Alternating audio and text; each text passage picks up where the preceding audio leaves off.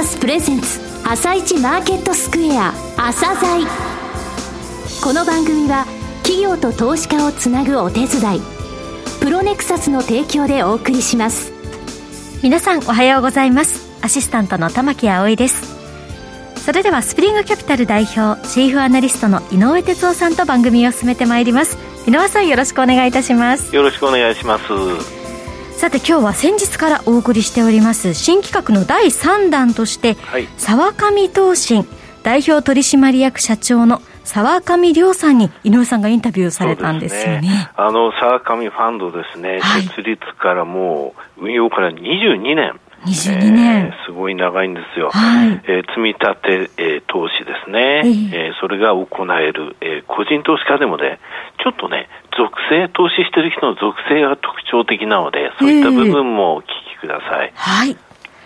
それでは、朝鮮今日の一社です。朝鮮今日の一社。本日は沢上東進さんをご紹介いたします。お話しいただきますのは、代表取締役社長の沢上亮さんです。本日はよろしくお願いします。よろしくお願いします。えー、運用会社をお招きする朝鮮の新企画ですが、本日は沢上東進さんにお話を伺います。えー、会社の遠隔運用資産残高、ちょっと私の方でご紹介させていただきますが、はい。えー、会社の設立1996年7月ですね。ファンド、えー、沢上ファンドを設定されたのは1999年の8月ですね。今年でファンド設立から23年目を迎えられるということです。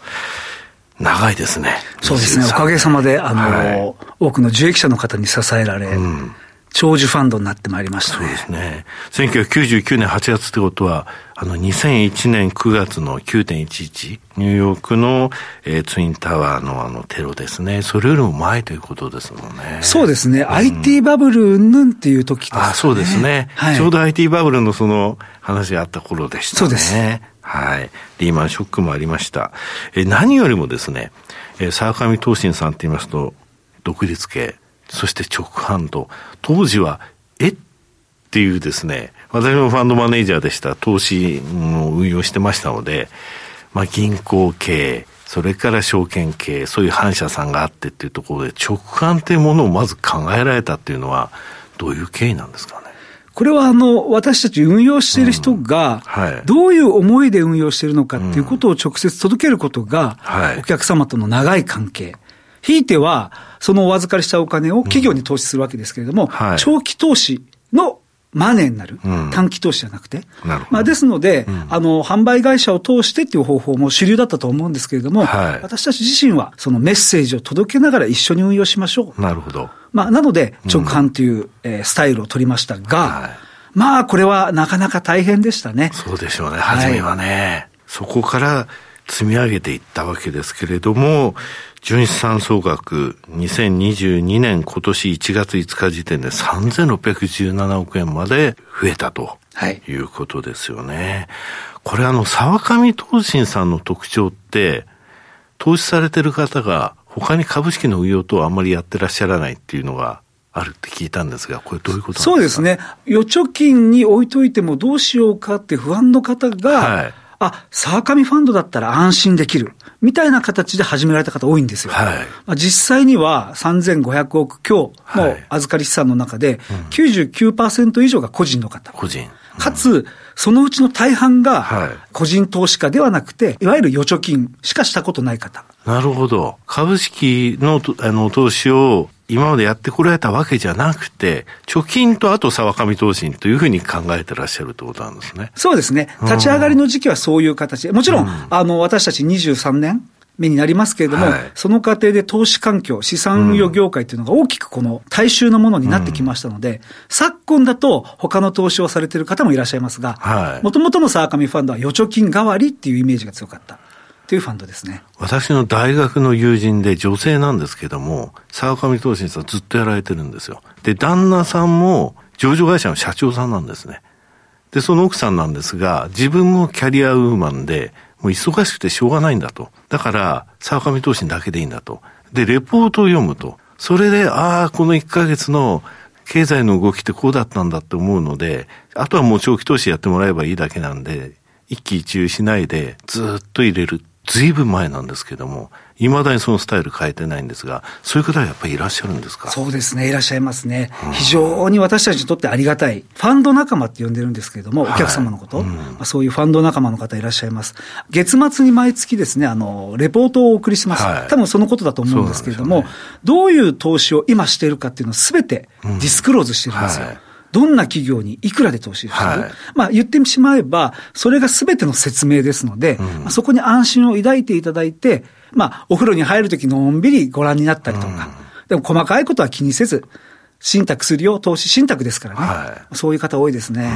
さて、こちらのファンドは長期投資1本。という運用スタイルですが、投資哲学ですね。こちらについて教えてください。私たち投資家でもあり、はい、消費者でもあるわけです。うん、まあ、ですので、まあ、消費者、生活者の視点で、こんな企業があるから我々の生活が支えられてる。うん、ないしは、こういった企業も将来必要とされるだろう。はい、みたいな感覚ってあると思うんですね。うん、まあ、こういうところを厳選して、社会に必要な企業を、その成長を応援しようっていうまあ、スタイル。これを我々は時間がかかるかもしれないので、まあ、長期投資という言い方で。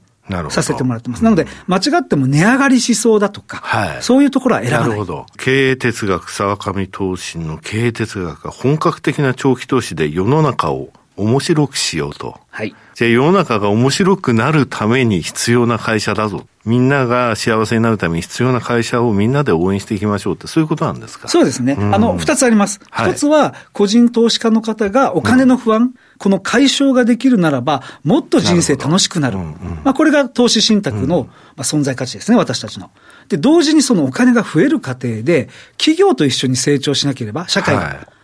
結局お金持ちになったところでそのお金の使い道ないだろうと。はい、まあ、そういうこともあるので、企業が成長することで世の中が良くなる。うん、これに投資しようっていう二軸で、二つの軸で今考えてますね。なるほど。投資先企業とファンド仲間の関係性っていうものを重視されてると、ファンド仲間ってこれは投資家のことなんですか？そうですね。はい。これ具体的にどういうその関係性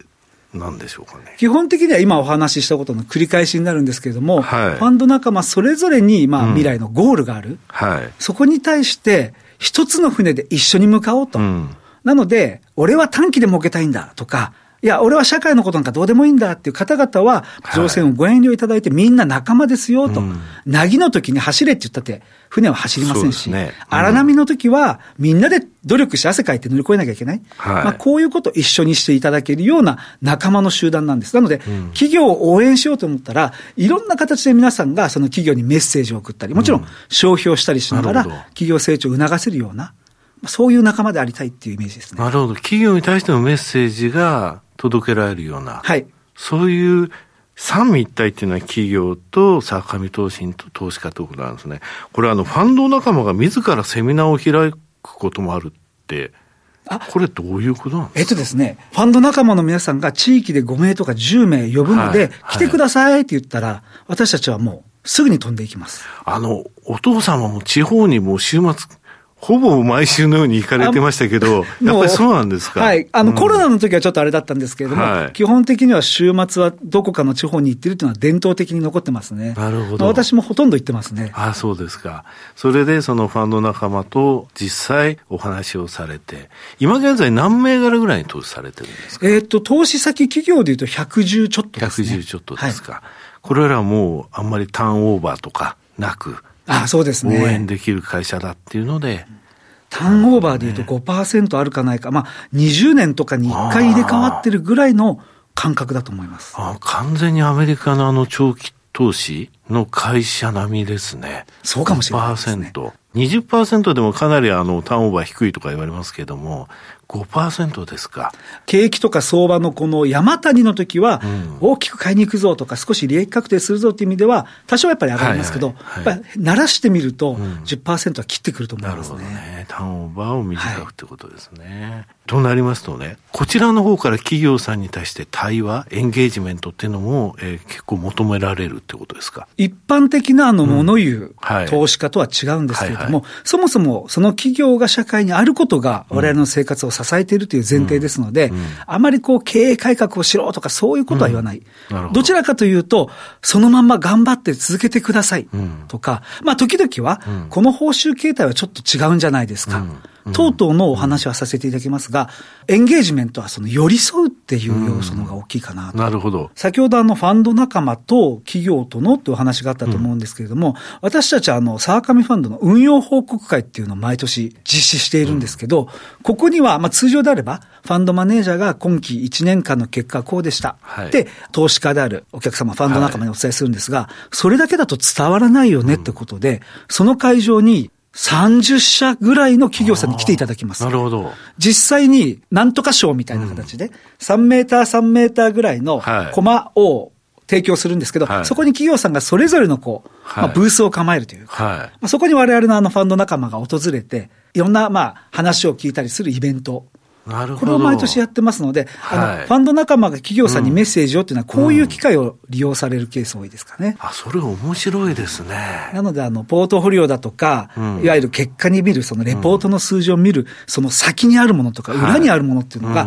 企業さんとの対話で、投資家の方が感じられるので、じゃあこれは長く応援しなきゃなっていう意識になる。で、これもう一個これどうしても伝えたいんですけども、企業さんもしかりなんです。やはり、株主だとか投資家の顔が見えないじゃないですか。うんどういう投資家が 0. 何秒後に買ったり売ったりしてるのかっていう想像できない中で、自分たちの経営を長期でやっていいのか、否かっていうのがすごく悩まれると思うんですよ。ただ、私たちのこの運用報告会というイベントを通じて、あ、これだけ長く応援してくれる株主がいるのであれば、自分たちの軸を持ってしっかり頑張ろうみたいな、投資家を再評価できる場でもあると思うんですよね。この相互関係を我々が黒子として作ったりなんかしてます。非常に面白いですね。そのブースがね、企業さんのブースがある、その運用報告会っていうのは、すごい面白いですね。アメリカでも本当に限られたファンドでも、そういうところあるんですけども、はい、よく見てみると、そのファンドの子会社が入ってたりとかですね、そういう説明会も見たことありますけれども、うん、そうでなく、投資されている企業さんにブースを出していただいてってことなんですね。大きなイベントなので、うん、1年ぐらい前から準備入るんですけど、はい、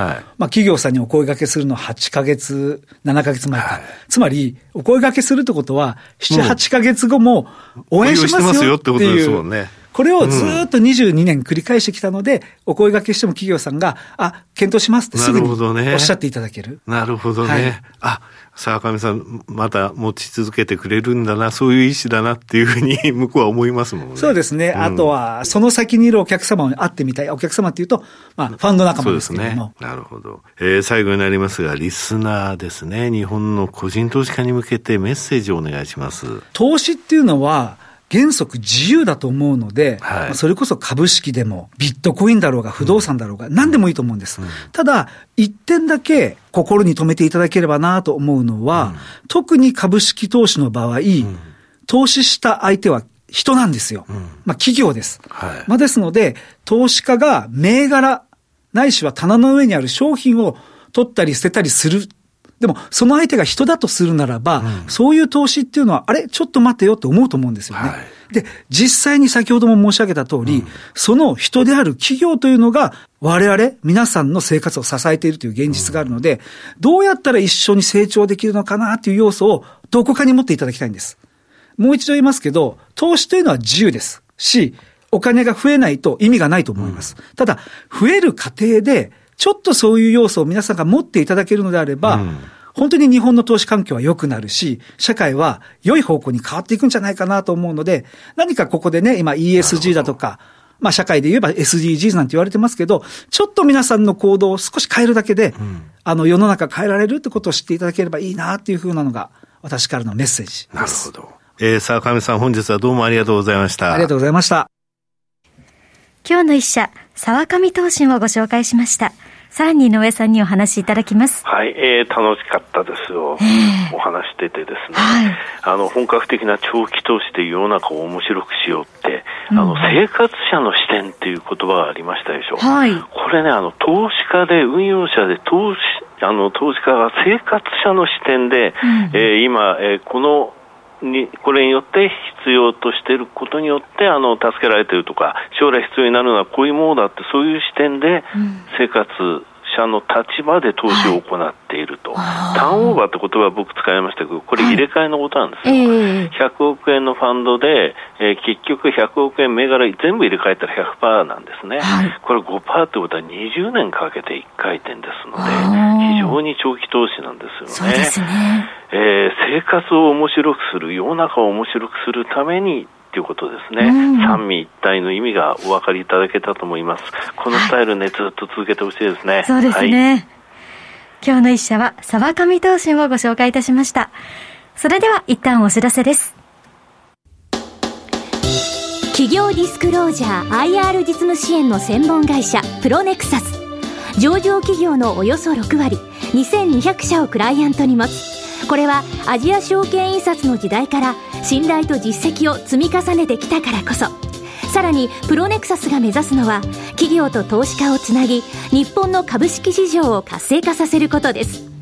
プロネクサス私たちは個人投資家の皆さんを応援します。企業ディスクロージャー IR 実務支援の専門会社プロネクサス。実は企業情報経済統計データベースも取り扱っているのをご存知でしょうか？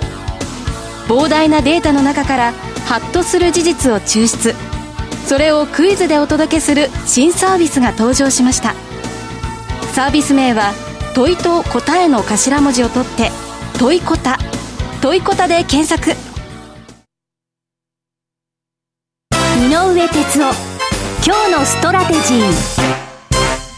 それでは井上さん、後半の解説もよろしくお願いいたします。はい、えー、昨日もね、ザラバで先物が高値から600円以上落ちたりとか、はい、その後アメリカ時間に落ちて、また、えー、現在も先もちょっと落ちてますけれどもね、はい、えー、先週申し上げた5日25日、75日の移動平均、えー、これ全部足してマイナス、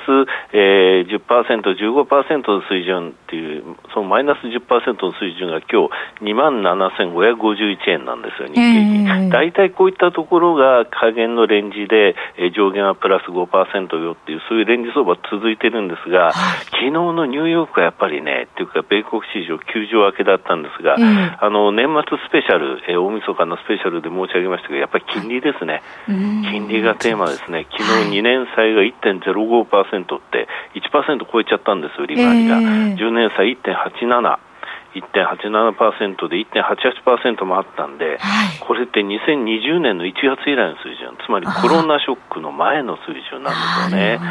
そしてね、ニューヨーク連銀が昨日、あの、製造業景況、えー、景況指数、1月出したんですけど、はい、マイナス0.7だったんですよね。はい、これね、予想がプラスの25で、12月はプラスの31.9だったんですよ、うん、32.6ポイントも下がったと、これオミクロンショックの関係で、えー、就業がままならないという状況を表しているわけなんですよね。本来10年国債というのは景気を見る、それから政策金利については2年債を見るというところで、はい、まあ3月以降、3月の利上げもほぼ確定的になってきましたね、アメリカ。それは3回か4回か、1回目0.5%っていうふうに昨日なんか言われてますので、はい、やっぱり今年のテーマは金利なんだなっていうのが非常に感じられた昨日でしたね。はい、はい